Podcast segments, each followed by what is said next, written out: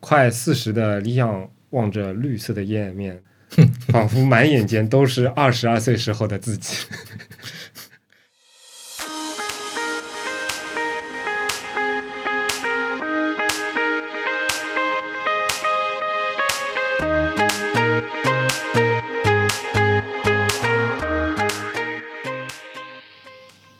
干货会过期，炒货会发霉，只有湿货历久弥新，温润你心。大家好，欢迎收听两周更新一期的 Anyway 点 FM，我是李昂。哦，我是 J J。看着梅西自己叫什么也忘记了，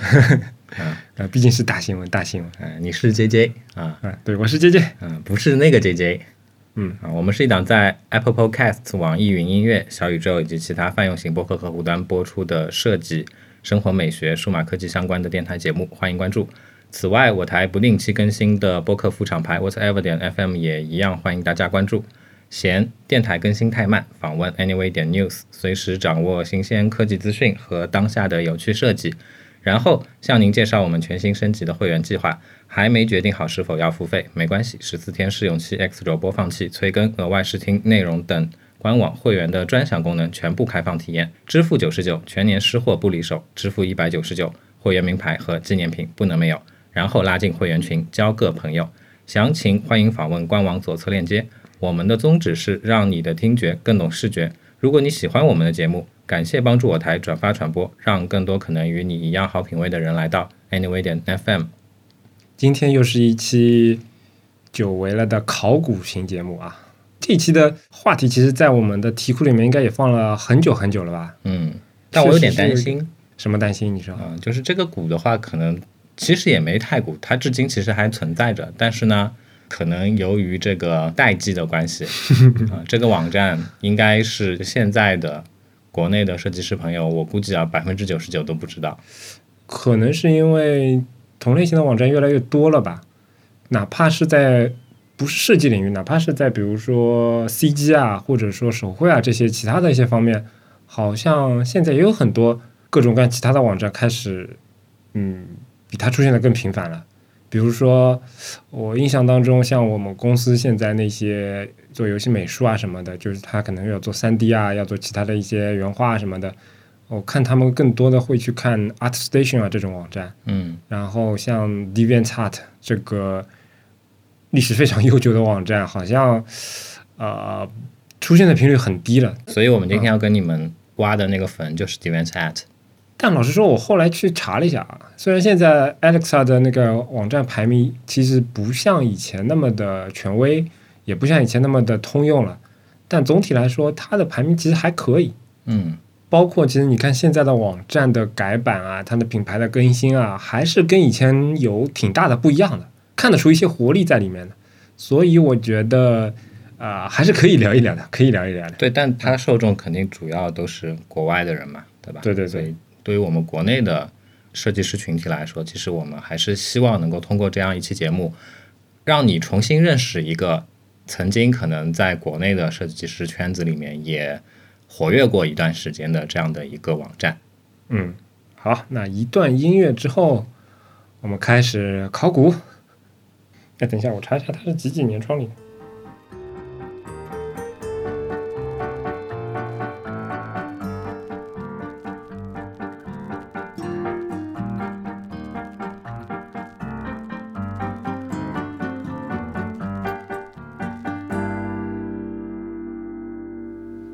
其实，在准备这期节目的时候，肯定我们自己也要先考一考古嘛。考着考着，其实我想到第一篇文章肯定是我大概应该那个时候应该还在大学时候翻译的一篇文章。然后那篇文章其实是在零几年的时候，那个时候是应该零五年的时候，是由他们的那个 CEO 自己写的一篇关于 DeviantArt 创立时候的那些故事的这样的一个文章的翻译。其实每次我们做考古节目的时候，都会多少有点唏嘘的那个情绪，对不对？然后我现在看到我当年翻译的文章，哎，我也挺唏嘘的，因为我感觉虽然这篇文章的翻译稿在我的博客上后来也被我更新过好几版，比如说加入中西文的空格啊，加入其他的一些链接啊等等，但是基本上整体的行文还是以前的样子，没有动过。我就感觉好像以前翻译的水平还是有一些生涩，对不对？回想起来，就那个时候我应该连四级都还没有考吧，应该还是一个大学时候非常懵懂的少年的感觉。然后现在回想起来，好像啊，我自己已经这十几年之后，我自己已经都已经是一个爸爸了。看着这篇自己当时写下的、敲下的这个文章，我感觉还是很唏嘘，很唏嘘。比起来，这个网站给我的那个感觉可能会更唏嘘一点，因为。不知道利昂是怎么样的，但反正那个年代大概就零七零八年的时候，DA 基本上像我的 DA 就是 DeviantArt 的缩写啊。那么我们之前一直叫它 DA，这个名字其实也很奇怪了，DeviantArt 对吧？Deviant 就是一个，我可以给你们就是举个例子，你说什么？一零年的时候，嗯我去 Frog 面试，嗯哼，然后面试我的是我之后的老板啊、一个德国人，他问我平时经常会逛什么样的一些就在线的社区嘛。嗯那个时候其实 Dribble 可能就刚刚还是内测阶段，啊，所以其实国内用的用户也非常少。我当时跟他说的是，呃，我经常去 DeviantArt，嗯，然后他听到之后非常惊讶，为什么？因为他觉得这是个很不好的词，怎么会有这样的网站？对这个词可以跟大家翻译一下，因为老实说，在接触这个网站之前，我也不认识这个词。这也的确相对来说，对于我们来讲，对于中文语境来讲，是一个比较生僻的英文单词。嗯 Deviant 它是一个，哎，我看它的重音应该怎么念啊？Deviant 它的英文的翻译过来应该是什么异常的啊、不同寻常的啊，或者说我觉得放在这里，它可能更好的意思是离经叛道，可以这么说吗？就是 Deviant Art 这个网站，如果一定翻译过来，那就是离经叛道的艺术。好吧，这已经是我能想到最正常的一个翻译了。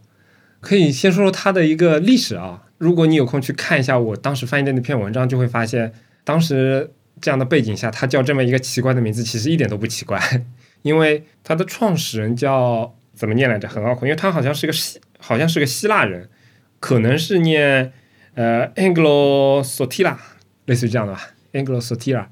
就是他是一个非常非常年轻的连续创业者。就 DA 这个网站已经是他第二次创业创办的这样的一个网站了，但是他创办 DA 的时候才二十岁，嗯也就是说，其实他在十八九岁的时候就已经创办过一个音乐网站，然后卖给了另外一个人、另外一个集团，然后在那个集团下做事的时候，他萌生了这样的一个 DA 这样的一个网站的这样的一个念头。然后呢，他找来另外一个技术合伙人之后，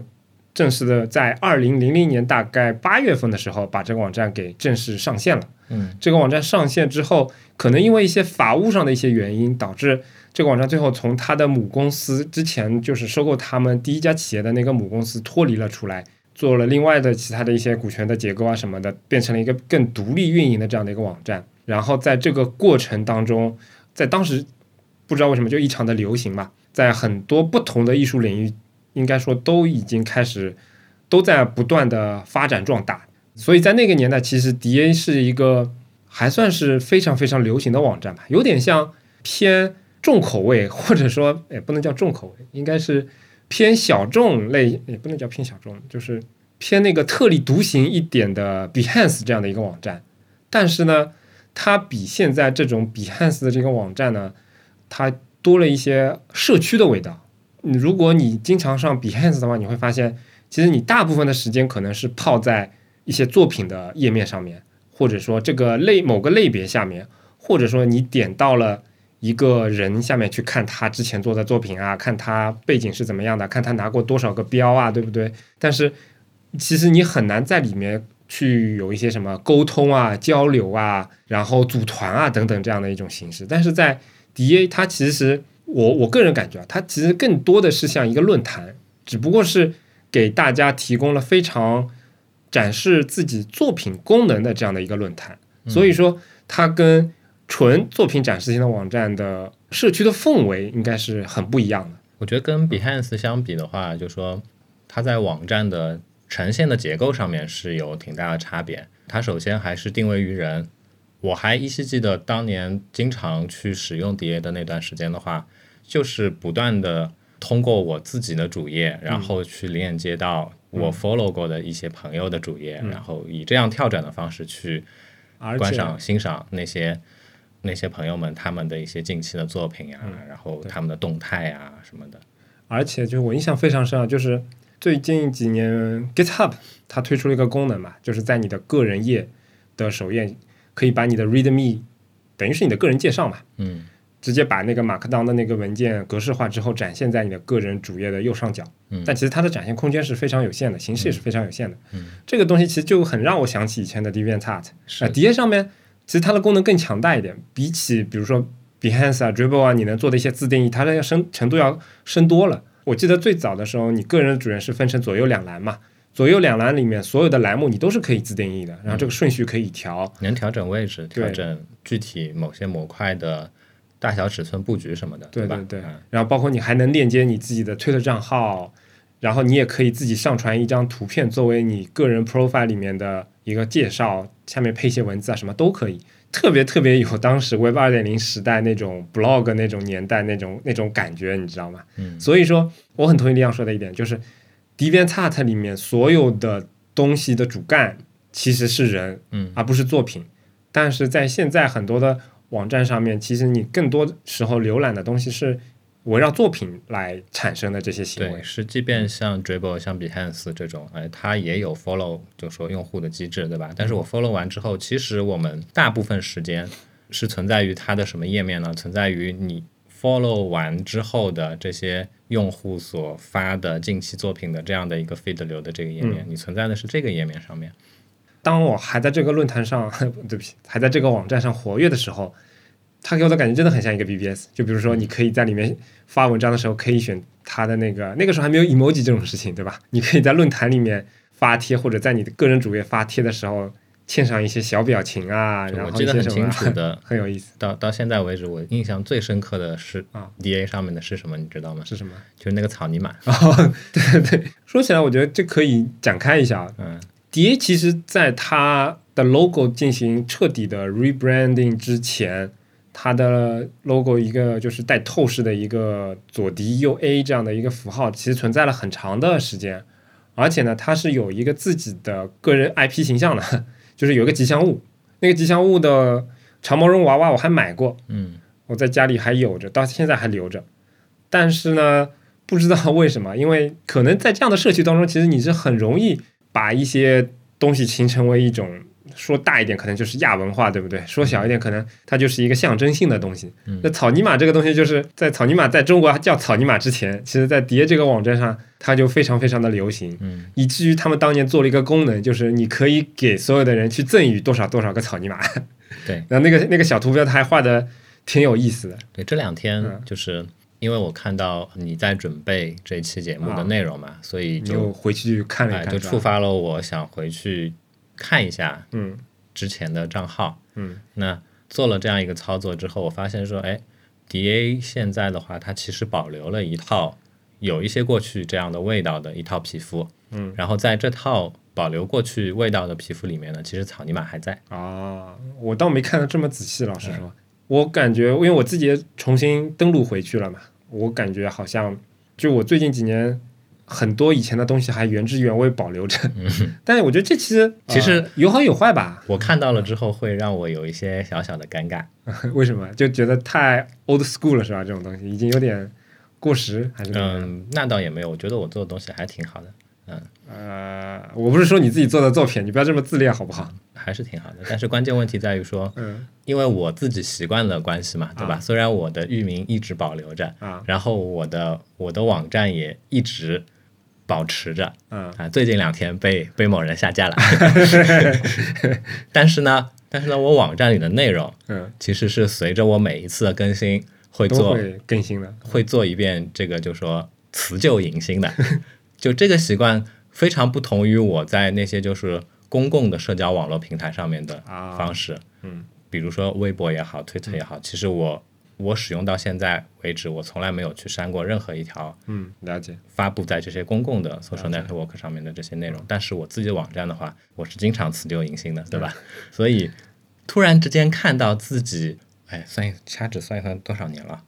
十十十五六年吧。对，差不多呃，没没，我我可能没有你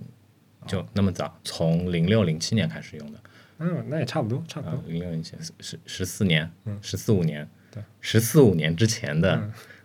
做的一些东西的话，就你知道虽然还不错，但是我还是会觉得尴尬，会仿佛会在看一个，就说通过了一个时空的隧道，对吧？然后回到了这个十四五年之前，看到那个青涩的自己。嗯嗯，你挺有潜力的。就是用《天下足球》里面那句煽情的话讲，就是快四十的李想望着绿色的叶面，仿佛满眼间都是二十二岁时候的自己。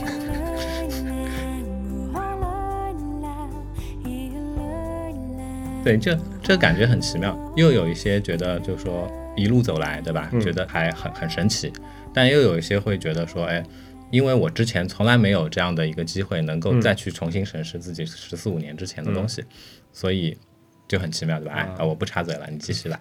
其实我以我刚刚以为你说那个尴尬是觉得他的这个网站本身让你尴尬，没想到你是说你的作品自己的作品经历让你看着感觉现在有点尴尬。没有没有嗯。没有尴尬，而一部分是我自己的作品，另外一部分是当时通过这些作品，然后去连接起来的，跟网站内其他的一些我的嗯。各自 follow 的这些好友们的一些互动，嗯。会会让我觉得有一些真的就是很奇妙的这种感觉。嗯，老实说，我我个人觉得这个尴尬是这样的，就是嗯。当年 DA 流失我的一个原因，除了说可能我自己的作品也没有更新的这么勤快了，这是一部分；另外一部分是觉得当年，比如说在 Dribble 起来的那个年代，多少年？一一二年，就再早一点，国内的话，一零年左右一零年开始一，零年左右，嗯移动互联网也蓬勃发展，然后各种网站他们强调算法啊，强调一些新兴设计的那种网站，包括设计类的，包括其他类的都蓬勃发展的那个年代。但是那个年代其实 DA 嗯始终保持着那种老旧的样子。举个例子，比如说我会在参考链接里面贴一张他们以前的那个主页的那个颜色啊，就那个很老气的那个绿色，他们用了多少年了？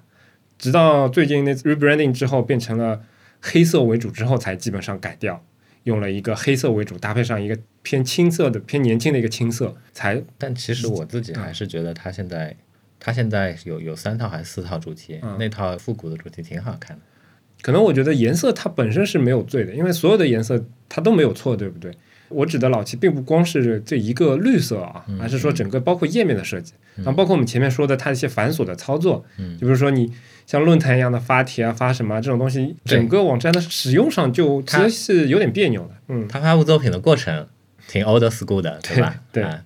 你需要去选择非常非常多的项，那个像我我一想到那个像就很像淘宝，你需要发那个发商品上去的，因为而且有一些像会让我完全摸不着头脑，会让我困扰就像有时候，对吧？你入职，然后在公司的 OA 系统上面，尤其是第一次登录的时候，哎，对吧？去填你之前的工作经历的时候，嗯他需要你去填你之前的工作经历是什么行业，嗯，然后我就困扰了。懵逼了，然后我是计算机行业，还是艺术和设计呢？还是设计行业，还是什么互联网行业？我觉我觉得你这说的非常对，就这个东西它对于新人的门槛是很高的，嗯。而且我始终记得一点啊，它当时有一个特点，我觉得这个特点不知道是好还是坏，嗯。就是对于很多，呃，我现在细节记不清了，但反正不管你是新注册的人，还是说你已经注册的人，如果你跑到整个网站的首页去看，也就是说不是看你自己的信息流，而是去跑到整个网站的首页去看的话，它默认展示的是 DA 上面历来所有作品里面那个评论或者浏览量这种最高的这些作品的排名。啊这导致一个问题，就是说它的主页常年是不变的。啊而且呢，你懂的，这种东西肯定是有马太效应的，对不对？那些被你常年挂在首页上的东西，它肯定是访问量越来越高，它很难被顶掉。但这里面有很多东西是很重口的，可能你老板产生这种不好的印象，我觉得也是来自于类似的这种事情。他其实从来没有用过 Devant Chat，啊、这样他只是从这个名字哦会产生这样的一个印象。那我错了，但反正我印象特别深，他当年首页当中有一幅作品，其实非常非常重口的。它上面其实有非常多的十八禁内容。对对对对对，这个内容倒没有多十八禁啊，我印象中是一个针管啊、眼睛啊什么，就反正会让你看着人产生心理不适的这样一幅艺术作品。这个东西放在上面，其实挂了很久，嗯但是这样的一个形式显然是不太适应当时 feed 流开始在世界上横行的这个嗯这个潮流嘛，所以说。我感觉他其实是错过了那个年代，而且啊，我我印象特别深，就是他当年在很早的时候，其实他就推出过移动版的网页，嗯这跟 Dribble 是一样的。嗯它的移动版网页甚至比 Dribble 还好用一点。嗯当然不是说它有多好用，而是鉴于他们这个网站的内容复杂程度，鉴于当年追播实在太烂了，对复杂程度比绝博还要复杂那么多，它在移动端基本上还能用，那我觉得其实它应该已经花了很多力气去开发了，对吧？但是其实他们很长时间，我其实我都不知道他们现在有没有那个手机端的 app，但这个不重要啊。那反正就是在一零年的时候，我感觉他们就错过了那个非常黄金的发展年代，所以后来的话，我总感觉他们在整个这个行业里面多少有点不温不火吧。这个我就不了解了，因为 Dribble 这样的针对我们这种垂直领域的设计师的这样的一个平台嗯，壮大了之后，我可能我的主要的精力就已经被分流掉了，之后就没有怎么再关注过 DeviantArt，、而且当年有一些现象促使了可能说不太去上 DeviantArt 了。刚才有提到过嘛，对吧？DA 上面我们其实是人与人之间的这样的一个连接，嗯啊，那当时呢会有一些玩的互相之间玩的比较好的一些朋友，嗯，大家除了在 DA 上面的话，我们也会在推特上面互相 follow，然后可以第一时间的去，比如说通过推特能够知道一些，比如说哎你今天又做了些什么呀，或者怎么样。当这些朋友他渐渐的在互联网上销声匿迹的时候，那像这种人与人连接的这种社区的话，我可能也就就凉下来了。其实多多少少有点像当时，比如说人人网啊、校内网啊，你慢慢不用了，这个很正常嘛，对吧？哎呀，没有用过，啊，我操，这样的嗯，聊不下去了。啊，一段音乐之后开启新的篇章。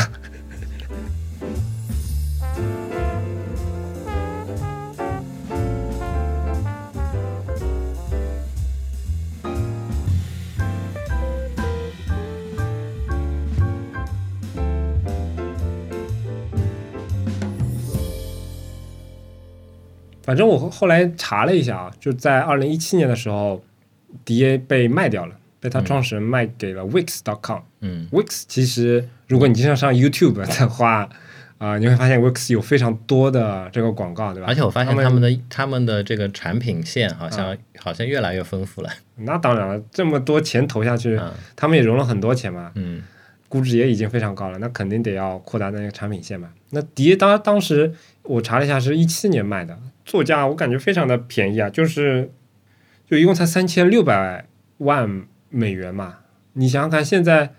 放到现在各种收购案这种正儿八经有十几年历史啊，然后有那么它的用户数其实也不少，有大概三千多万的用户，然后作品可能有三个多亿，然后每月的 UV 可能都有六千五百多万。嗯对于一个垂直领域上的产产品来说，我觉得已经算不错的成绩了。这样的价格其实也真的不算特别高嘛，对吧？嗯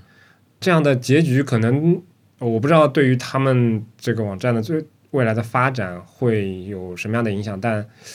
我还是乐观的，觉得是好事。嗯，我觉得从现在来看起来，应该是比 是比 Dribble 要好，嗯因为我感觉 DA 现在网站它越来越像一个 Behance 或者像 ArtStation 这种更正常一点的这种作品集的网站，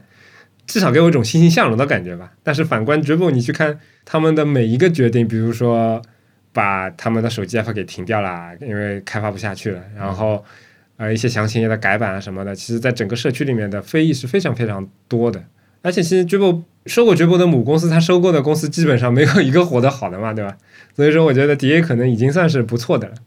但是话再说回来啊，嗯。就说其实我甚至觉得，我不知道 Wix 收购 DA 之后，嗯。它是它的整体的这样的一个战略是什么样子的？我当时看了一些 PR 的通稿嘛，反正嗯。说还是基他会去他会去把这样的一个一个平台去跟他的那些工具去打通吗？嗯没有说没有打得很通，我现在看到也没有特别多的这种嗯。这种内容，但是呢，可能他本本意也不是如此吧，嗯。本意说所以所以我希望他能更独立的这种运营。所以我我会基于这一点，啊，还是会对他的未来会有一些担忧。为什么嗯。呢？因为因为其实现在对吧？我觉得至少在界面设计的这样的一个领域的话，嗯。呃，有一个工具你是避不开的，叫 Figma，嗯，对吧？嗯？对，然后 Figma 有一个社区嗯。叫 Figma Community，嗯，其实现在有非常多的人其实是基于这个社区在活跃了。嗯。那 Behance 为什么现在大家其实关注度也挺高的？是因为 Behance 其实也是强绑定在那个 CC 里的，那个对，所以从这样的一个维度去考虑的话，嗯。如果现在的这种垂直领域的这个这个社区，这种发布作品的这个平台，它没有一个呃所谓的生产力工具跟它去绑定的话，嗯。嗯，可能结局会干不过其他那些。哎，你这么一说，确实有道理。像 ArtStation 就、嗯就被 Epic 给收购了嘛。嗯其实这样的一个后台对他来说可能会更，嗯，比 Wix 这种东西可能会更有用一些，应该、应该这么说。嗯很明显就是这些网站它背后的那个东西，除了能给它流量之外，还能给它提供一些生态的支持。这个其实就很很，我觉得是挺厉害的了。嗯所以从这一点去考虑的话，Deventat 它当然就说底蕴非常深厚，对吧？但是它这个刚才杰杰有提到的这个数量众多的这些之前这么多年累积下来的这些作品，嗯，以及说它的用户数，嗯，对 Wix 的意义，贡献在哪里？吧对是？在哪里的话，可能存疑。呃我不是太清楚，嗯，而且就说 Deventat 它上面的内容实在太庞杂了，对对吧？从一些十八禁的小插画到各种三 D 的这样的建筑啊，做一些作品，摄影啊，什么都有。啊摄影的作品，然后呃，我们以前的老本行对吧？图标设计，嗯，哎，什么样的东西你在上面都能够看到，只有想不到，对，没有找不到。哎，对，所以从这个角度来说，内容丰富是挺好的，但是从另外一个角度来说的话，它又太杂了。对。你真的想通过一些简单的手段，在这么庞杂的这样的一个像菜市场一样的农贸市场一样的这样的一个环境里面去找到你想要到找到的东西的话，其实真的挺难的。而且刚才有提到一点，对吧？以前 Deventat 上面，因为现在我不清楚啊，以前 Deventat 上面你上传作品，嗯，你是需要去做非常非常繁杂的这个分类的这样的一个、一个设置的。嗯，当你这个分类如果设置的并不是你期望的那个分类的话，很有可能你这个作品就石沉大海了，嗯，很多人是看不到的。他们东西确实还真的挺多的，因为我现在关注的一些 B 站的 UP 主，嗯比如说讲有一个讲方斯塔夫，他是讲那个古生物的一些演变啊、历史啊什么的，因为他需要找很多一些非常奇怪的生物，你知道吧？都是那些在化学历史上真实存在的，但这些东西他们。事实上，你根本不可能知道它们真实长什么样的，嗯所以它需要一些有非常深厚的，既有解剖学的知识，嗯又有古生物学的知识，同时又有非常浓厚的艺术背景的人才能画出来的那些东西。嗯那他经常会找到那些图，一看我一看，哎，很熟悉的 DA 的 logo 水印在上面，嗯他就是在 DA 上面会找到这样的一个图。确实，它上面真的什么图都找得到。我印象特别深，我们之前做过一个什么项目，我当时是哦，对，那个时候我还在百度，当时是给百度百科做一个什么项目，嗯我们需要找一些非常生僻的古生物的什么词条里面找那些东西，嗯然后去找某个动物的它的一个幻想图，嗯真的全网找来找去只有 DA 上面有，嗯，但是那个图买不下来，因为它上面那个作者可能好几年都不用了，联系不到。对，联系不到。对，我印象特别深这个事情，对，其实我我那天打开我的 DA 上面的账号，然后就看到有一封私信，啊，什么私信？是看了一下日期是二零一七年，四年之前了，嗯，有一个人问我说，他看到我之前给我当时还在盛大嘛，哦，盛大那个时候有鬼吹灯的版权，所以他们做了一个鬼吹灯的夜游还是什么的，当时给他们去画了一些里面道具的这种图标，然后他说，哦。哎，觉得这个就挺符合他的要求的，然后他想要找我合作，嗯。然后怎么样怎么样怎么样，嗯。我就会觉得说，哎，这个也是个时。也也仿佛就是跨过了一个一个时间隧道，对吧？然后又穿越回去了。他又穿越回去了，就觉得说，嗯，这个也挺奇怪的。话分两头说啊，嗯就是我们反复在提到他们的东西多嘛，这其实是给我一个不太好的对于 DA 的这样的一个，呃，不能叫印象吧，我这我觉得它是这是它的一个缺点。嗯举个例子，比如说我们反复在拿 Behance 跟 DA 比较嘛，嗯。因为 Behance 如果你传过作品，肯定知道，就是虽然它的传作品那个页面的可控的程度其实并没有那么的高，嗯。但是如果你看过大家的那些富有创意的作品，就会发现，大家利用那些限制，其实是可以做非常非常多的一些变化的。比如说，有些人会全页插一个背景，然后前面前景叠一个 GIF 啊，前景叠一个视频啊，然后包括它这个整个通版的这样的一个页面，它会上面有文章，下面有图，最下面可能还有一些链接，你都是可以去做各种自定义的。如果你在上面经营的时间够久，其实你完全可以利用这样的一个页面做的像一个小型的网页一样的，嗯内容其实是非常的丰富的。嗯但是 DA 这边就有一个很大的问题，就是它的页面甚甚至都不支持多图，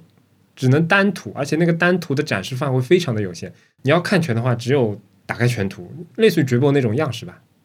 只不过它的分辨率限定不像 Dribble 那么死，但总体来说，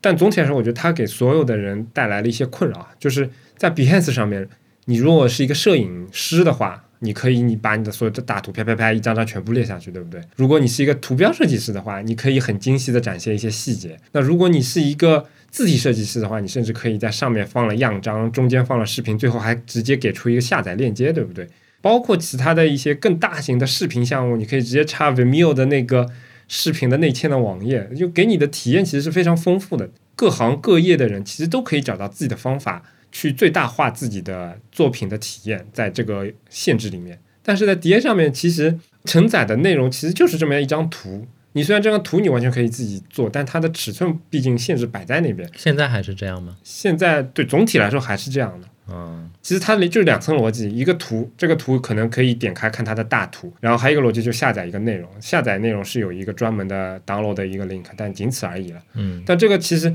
完全不太适应说那么多不同类型的这种这种作品。因为从当年的那个时代来说的话，其实它提供的这个手段我，我依稀记得还是可以的，嗯，只不过说可能发展到现在，对对对发展到现在可能不合时宜了，对对吧？而且还会产生一个问题啊。举个例子，比如说你现在 Behance 上面去看每天的 B 的标，或者说各个分类的标，拿这种精选的标，你会发现它的质量还是非常高的。虽然你可能对它的风格不太认同，或者说对于它的感受，每个人的感受不一样，但不可否认，它肯定是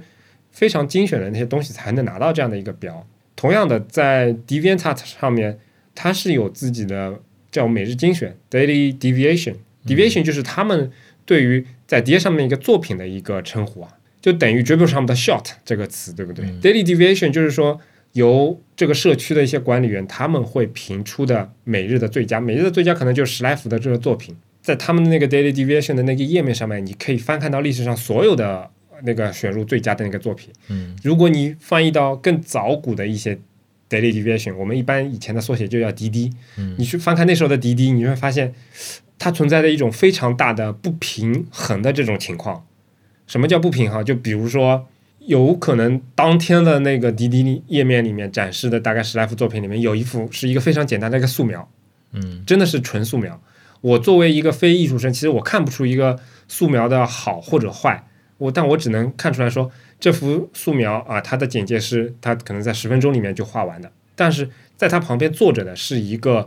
另外那个作者花了四年的时间做的一个三 D 的一个作品。我只举个例子啊，这个三 D 作品它有场景、有人物、有动画，然后甚至还有一些周边的一些创作，让你感觉这是一个非常非常强烈的不平衡的一种状态。但是我我觉得你这个例子举的不太好。你怎么说？首先就说艺术形式，可能因为它形式关系，对吧？那表现表现出来的这个结果可能是不太一样的。我觉得从这个角度来说的话，嗯，你没有办法强行的去给它平权。啊，这倒也是。我试着去理解你你要表达的意思，是不是是因为说 D A 这边的它的这个滴滴，其实有很大一部分是来自于这个编辑者自己的这样的一个对，这就是我的意思。因为 因为小生不才，我也做过滴滴的那个分区的管理员。小生不才当年被你滴滴过，也有可能是因为语言的关系啊。嗯当时可能我我的我虽然做过大概一年的管理员，但是我的我感觉我的融入程度也不是特别的深，嗯我没有感觉到特别多的沟通啊交流啊。嗯但总体来说，我能感受到一件事情，就是他们这个分区的管理是相对来说非常松散的，嗯 也没有 KPI 的要求，嗯然后对这个管理员的审核也没有，因为确实这分类实在是太多了。然后他选出来的人基本上都是这个社区的活跃者，但嗯。至于你这个活跃者是评论很多的活跃者呢，还是作品非常牛逼的呃这个嗯什么人呢？可能都是靠大家的人人人与人之间推荐的这样的一个机制，就所以其实还是非常非常像以前的论坛，你知道那种就是论坛的管理员的机制。这种管理员其实就是那些说白了就是精力非常旺盛的一些人，嗯。但是他在旺盛在哪，其实你不知道。他能长时间的泡在这个平台上，滴滴其实就是论坛的加精嘛，对吧？嗯你这个加精，你加精的风格是怎么样，标准是怎么样？嗯其实网站上没有，至少在我当管理员那个年代，就是没有特别严苛的那个标准，嗯甚至你多久时间评一个滴滴都是没有那个嗯要求，因为你想它的分类那么多，每个人推举的最佳作品也不一定在当天就能被选上嘛，对不对？那这个过程呃，其实有很多的不透明，然后有很多的一些松散，所以导致他选出来的作品，我个人觉得其实是有一些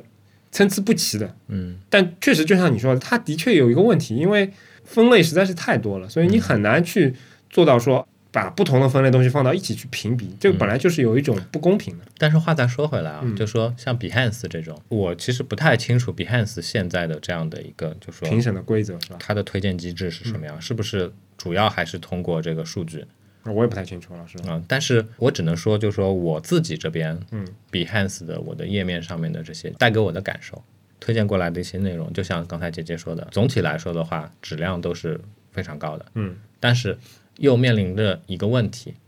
什么问题呢？这个问题今日头条也面临了。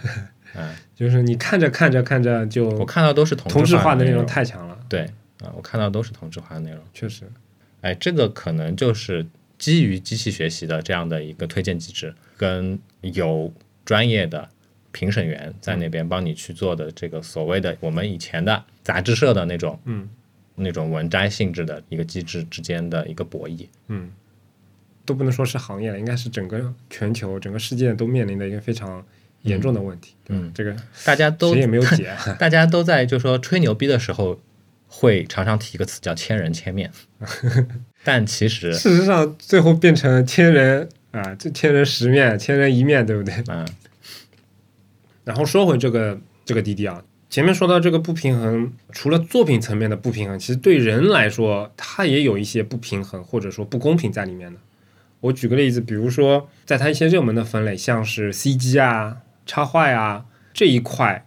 其实竞争相当的激烈。就是你拿一个滴滴，基本上可能比你在 Behance 上面拿上拿一个蓝标要难得多得多。因为你想好了，他一年下来可能就是三四百个滴滴，所有的作品每年可能都是几千万、几千万这样在成长，这个数量在在增长的。嗯那你在这么多人、这么多同行业的竞争者当中，就竞争那么四百多个滴滴，甚至说你在你这个分类下面一年下来，它可能只有二三十个滴滴，那这个其实是一件非常非常难的事情。但是在一些冷门的分类，比如说小胜不才，对吧？我其实我历史上应该有过十三还是十几个滴滴，嗯这其实对于很多好很多其他分类的人来说，完全是不可能的。因为我自己有多少斤两肉，我非常的清楚。我知道我自己做的作品，哪怕是在我自己的分类下面，我觉得也并不是那么的出彩。但因为我们这个分类其实上传的人就那么些，他虽然不是每天都有滴滴，但是很多人还是会偶尔的会给我们发一些滴滴。那这个作品时间长了累积起来，其实你还是数量非常可观的。这时候，在一个冷门的分类上面，就会有一些额外的一些红利，或者说不公平存在的。这个问题还是因为刚刚说的嘛，因为它的东西涵盖的类别实在是太广了，所以它也是不可避免存在的这样的一些问题。对我的态度还是说，我觉得这个不是不公平，嗯呃就是术业有专攻，对吧？有一些行业可能就说，哎，吸引到的，在它这个平台上面吸引到的人特别多，那竞争就激烈，而且行业与行业之间本身产出的这些内容的呈现的形式，可能就是完全不同的，所以你嗯。你不能特别主观的要求他们以一个好像在相同起跑线上面去做比较，嗯。我觉得这个可能太理想化了。而且嗯。我觉得现实当中应该也是不会存在这样的嗯。这种，就说强行拉到同一起跑线上面，然后去做比较，对吧？哎，你怎么去比较这个造车的跟做面包的，做面包的，对吧？啊，没有没有办法比较，嗯谁对社会的贡献大？很难说。啊，虽然吐槽这么多啊，但我总体来说还是非常非常怀念当时那个那个时光的。就像李阳前面说的啊，我们说这东西是不是可以叫做信息茧房？嗯哎，就是当年因为这么分门别类、那么繁杂，然后曝光的机会又非常多的情况下，让我在那个时候看到了非常多的一些不一样的东西。嗯除了我经常关注的那些偏自己行业的设计师之外，我还能找到非常多的那种其他行业乱七八糟的这种东西。嗯那有些人真的是非常非常的牛逼。你会发现他在这个网站上面传的那些东西，啊、我我作为一个个人，可能我一辈子都想象不出我能做出这样的这种东西的这样的一些一些时光。为了准备这期节目，我大概又回这个网站稍微简单看了一下嘛，嗯，它多少少了一点以前的味道。我指的这个味道就是对于人的尊重，怎么说？也不能叫对于人的尊重，而是满足人的一些虚荣，或者说对于个人作者的这样的一些一些深度的挖掘。嗯我觉得以前这个这方面是迪给我印象最好的这样的一个方面。嗯举个例子，比如说，除了我们前面说到的你自己的个人页面，你可以做非常非常深度的自定义之外，你甚至连你的你收藏的那些东西的那个页面，它的那些布局啊，它的那个类别的图标啊什么的，你都是可以设。嗯然后呢，如果你是作为一个作者，哪怕你不是一个作者，哪怕你只是经常给人家评论，他其实还是会给你做一些非常深度的一些数据统计。我印象很深啊，就是这个统计现在已经看不见了，但是我不知道能不能找到当年的图，但是我真的非常非常的，现在回想起来觉得挺厉害的，嗯因为它里面涵盖的那些东西，其实有非常多的一些纯算法、生意的算法以外的一些包含人性化的一些东西。嗯，举个例子，如果你是一个作者，作品比较多的话，他可能在你的个人的统计页面里面有一些话术是针对你作为一个作者，那有些话术可能是针对你经常评论。那有些话术可能是针对你经常给人家的作品收藏啊什么的，就不同的人群，其实他会给你非常多的一些，你说满足虚荣也好，或者说满足你自己的一些情感需求也好，就它会有一些非常多的东西来统计你在碟的这个像你的碟生活这样的一些以数据和文字来统计，这其实有点像现在这个年代那个 Unsplash，我我觉得 Unsplash 在这方面也是做的让我能够想起当年的 DA 的。可能这么说大家没有那个印象，我我举个简单的例子，我当年如果点开我自己的那个数据统计页面，它除了会图形化的告诉你你之前的作品大概平均每天访问量是多少啊，平均每个作品访问量是多少啊，平均每个作品有多少个 comments 啊？之外，它会告诉你说，哎，这个你有多少天好像最近评论没有没有没有评论了，然后是不是最近什么忙啊什么的，然后有时候可能还会结合你的每个作品的一个特质，然后给你一些特殊化的一些带有情感性的一些语句吧。然后这些文字的东西，其实一方面从技术上来讲，我觉得在当年那个年代已经非常厉害了，因为底下那个网站的不同的用户的类型其实千差万别嘛。另外一方面就是这些数据也确实量是非常非常大的。我听出来了，姐姐，原来你是这样的人，什么样的人？原来你是喜欢天猫精灵的人，为为什么为什么天猫精灵呢？就天猫精灵啊，小度小度啊，嗯小爱同学啊，这种都不会经常的假冒，就说就会不自觉的出现一些就冒充真实人类的一些这个模仿真实人类的这种情感，然后去去给你一些虚假的这样的一些嘘寒问暖的东西嘛。然后他以信息可视化的那种方式做了一些图形设计，把你所有的作品的那个，包括点赞的排名啊、评论的排名啊，嗯以甚至包括你每个月作品多少啊，然后星期几发的最多啊等等这种东西，全部以图形化的方式展现出来。嗯其实你到现在这个年代，这些东西我觉得都很稀松平常嘛，对吧？嗯但是真的放在十几年前，在我大学的那个年代，能够把这些东西能够做成这样，我觉得已经其实还是挺不容易的。所以说，你看我们官网上的一些东西，一些虚头巴脑的，其实没有什么功能性，但是它会有一些偏数据啊、偏偏图形化的这种东西的展示，我觉得可能也是受了迪业的一些影响吧。我觉得，归根到底，你是一个内心柔软的人，对吧？特别容易被这种虚头巴脑的东西打动。对对对，啊啊、我也不否认，对吧？反正毕竟是一个会在看电影我要的时候阴阴了，对吧？我就知道你要嘤嘤了。嗯，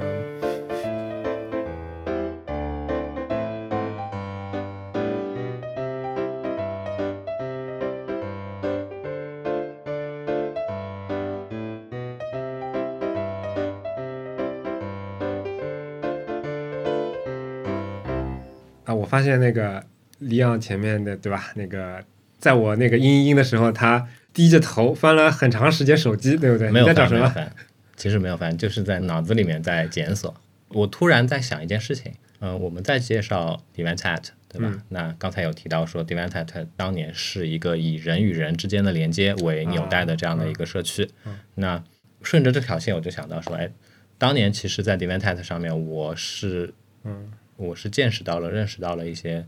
当时觉得很佩服的一些？作者的，其中有一位其实可能感对，觉感觉我要参考链接要找死了，对吧？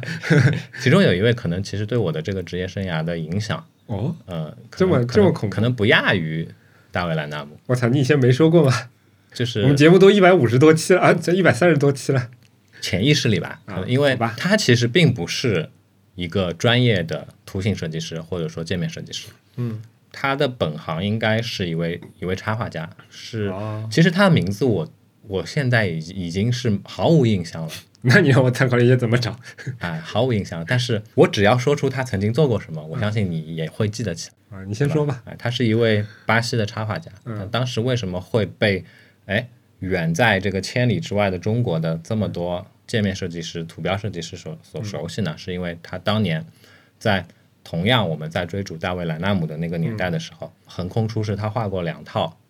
两套还是三套特别特别让人印象深刻，以及说个人风格非常非常哦，浓的我知道了图，标就是那个图标都是厚涂的，对吧？哎，就是有点像油画风格的那种感觉的。对对对对对对对，嗯。我也不记得，完全不记得名字，但这个你放心，我肯定能帮你找到这个参考链接，我肯定能找到。虽然我现在这个名字我也当年完全想不起来了。当年我是偶然在 Deventat 上面看到他的个人主页的，然后呢，我就持续关注了他。其实他的本行是插画家嘛，对吧？所以他其实，在 Deventat 上面大部分的作品其实都是他的一些插画作品。嗯，我其实也会觉得，通过欣赏他的插画作品，会产生一系列的一些化学反应，非常有意思。我印象当中，他是不是有个作品是那套作品叫什么 Gaunt 还是什么的？哎，这就是他特别有名的其中之一。说实话，那个在那个年代啊，我我使用我更换系统图标的风格，我是偏用那种非常非常偏实用为主的，嗯然后可能很隐形的那些图标的。嗯但是你说的那那个哥们儿确实牛逼到真的不行，因为嗯，可以给大家那个就那个年代简单简单，叙述一下，那个年代，只要是跟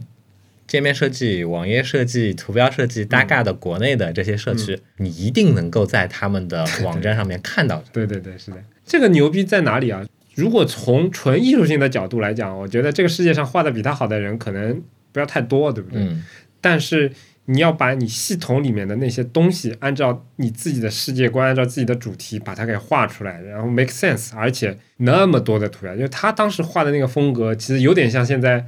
锤子做桌面的那种感觉嘛，对吧？不太一样。他的东西会更加的渗透他自己的这个嗯、那那是，我只是说这个形式啊，就是呃形式也不太，他比较相似于大卫兰纳姆去做那个 somatic 那种。但我觉得还是有点不一样。就大卫的那些东西呢，其实说白了，个人觉得啊，嗯它都是第一套，总归是先满足那些系统基础的那些东西，嗯，然后再如果这套东西非常的好之后，他在大家的催促下，他会去补全。但不，我的意思嗯是，大卫兰纳姆的 somatic 跟他的啊，你说风格那个？系统图标不不只是风格啊，嗯就说我我想表达的今天完全 get 不到你啊！我想表达的是说，嗯他们就像你刚才有提到的，系统图标里面有那么多的一些，就是说要去满足那些功能定义，它的一些就是说你图形化的这个表象，嗯，是要去满足那个隐喻的，嗯，对吧？但在这个过程当中，有一些人他们做的呢，他会去贴近那个表意本身，嗯，他会去做的，打个比方说，控制音量，他就做一个喇叭，嗯，对吧？会让你产生最直观的联想，，嗯，但是像大卫莱纳姆的 Somatic 跟这位仁兄，其实我我现在还没有记起他的名字，对吧？嗯非常抱歉。跟这位仁兄呢，他们当年出名的这个图标的话，他会把自己的一些更加个人情感化的，然后个人的这样的一些风格映射到这样的一个隐喻里面去。打个比方说，如果还是一个音量图标的话，他可能会去把它表现成哎一个大声叫嚷的人，嗯，你可以把它粗暴的联想为他们是在用做 emoji 的方式去做那些系统图标。啊，对，在前面你说的时候，那个我我也低下了头，打开了手机，偷偷搜了一下，他名字叫什么？M A T T A H A N，马塔汉。哦，好像是的、哦。Anyway，反正我们肯定会给他的给在嗯官网上面或者其他地方插那个参考链接嘛，大家有兴趣可以看一下。嗯然后从我的角度来讲，我前面说了，我喜欢的图标的风格跟李昂可能不太一样。就我我喜欢最直白的那些，就是李昂前面举例子的，喇叭就是个音量就是个喇叭这种的。但我依然还是非常佩服这个马塔汉这个这位哥们儿，因为他的图标，我印象当中，包括我刚刚呃查手机的时候看到那些作品，回想起来那种感觉，我又记起了当年那种感受嘛。他的那种风格，我觉得在保持艺术性的前提下，他的易用性其实已经做到非常不错的程度了。嗯你你会发现这种油画的风格，在某种程度上，其实作为系统图标也是非常不错的。比如说，你看它那个图标都有非常厚的边，但其实，在桌面图标那个尺度下面，那个边那个厚度，搭配上一些特定的桌面主题啊，或者一些配色啊，再搭配上它这种缩小之后的这种图标细节，其实整体的可用性还是可以的。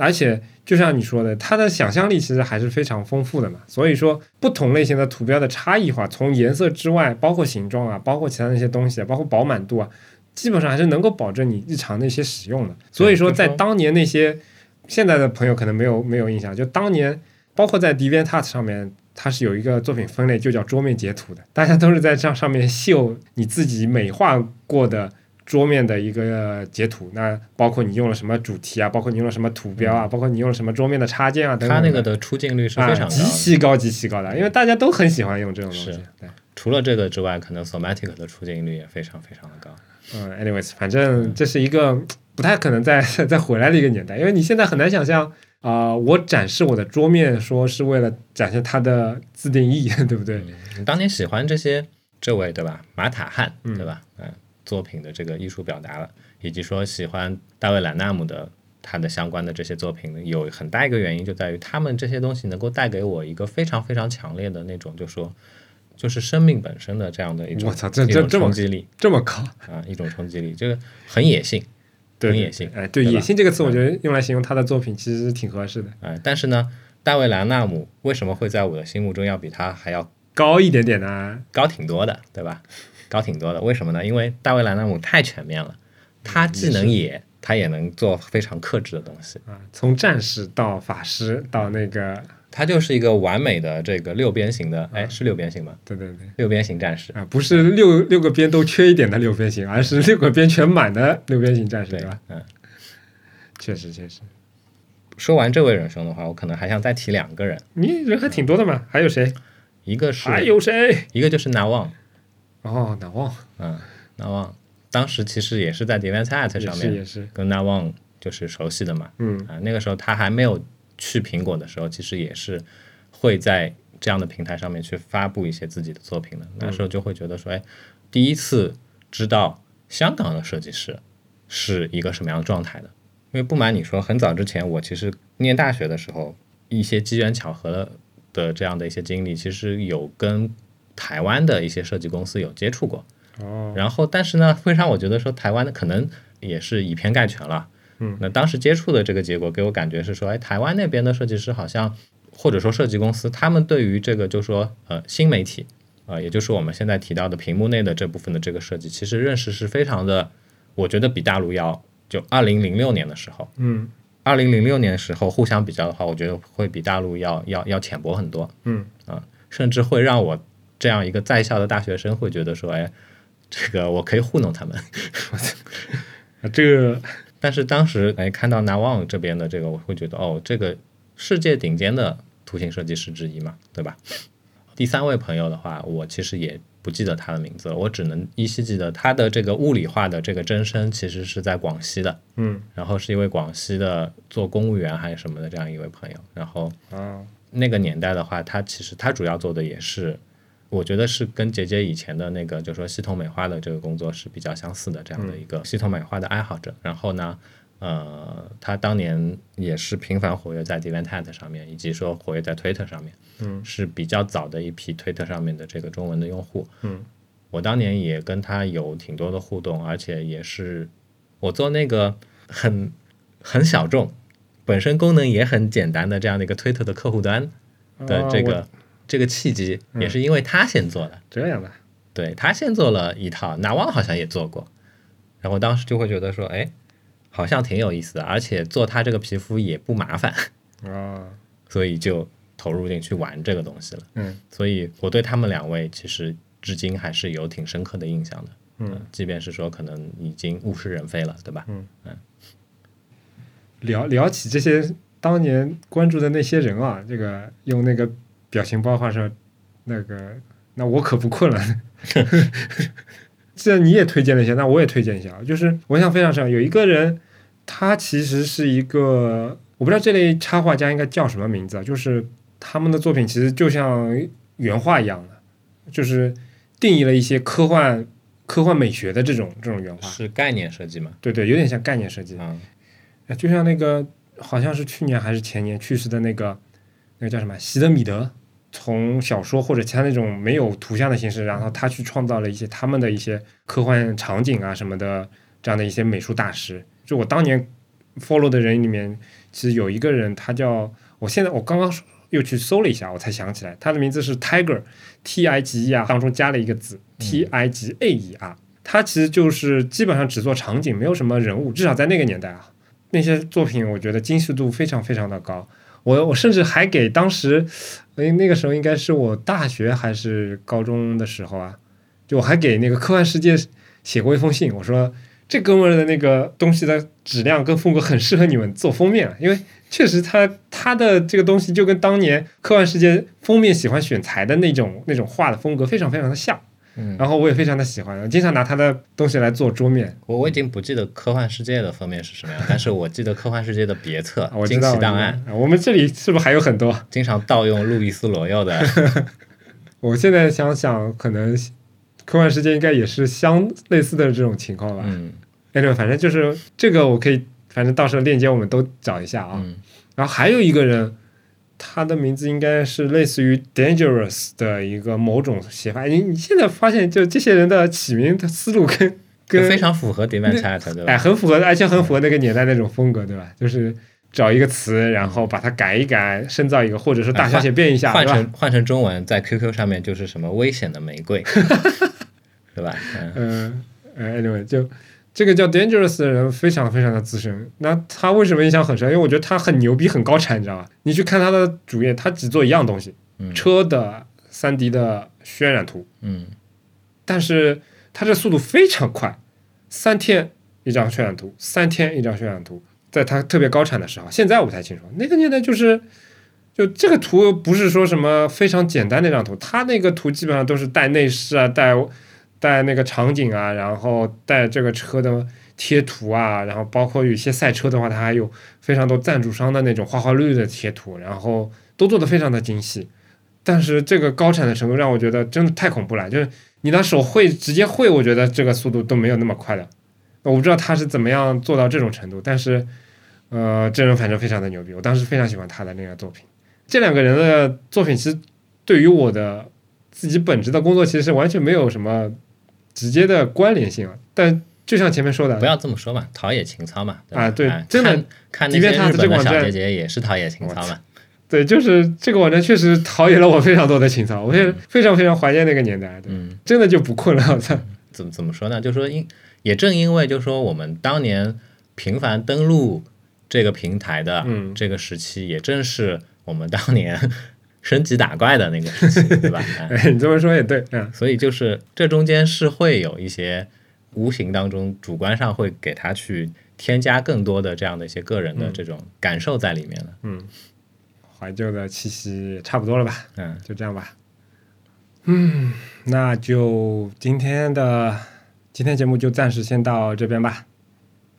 感谢大家收听我们的节目。如果想要获得更好的收听体验，不妨尝试我台推出的付费会员计划，详情请见官网 anyway 点 fm 斜杠 member。同时，每一期节目提及的相关内容都能在官网上找到。如果你需要联系我们，可以直接在官网 anyway 点 fm 上留言，也能通过邮箱 hello at anyway 点 fm 来信。在微博、推特上搜索 anyway 点 fm 即可找到我们的官方账号，上面会不定期的发布一些即时消息，欢迎关注。同样也欢迎你继续访问安妮微时报，浏览和订阅地址请直接访问官网 anyway 点 news。我们努力的目标是让你的听觉更懂视觉，欢迎大家通过各大泛用型播客客户端、网易云音乐、小宇宙上搜索 anyway 点 fm 找到并订阅我们。两个礼拜之后再见，拜拜。拜拜。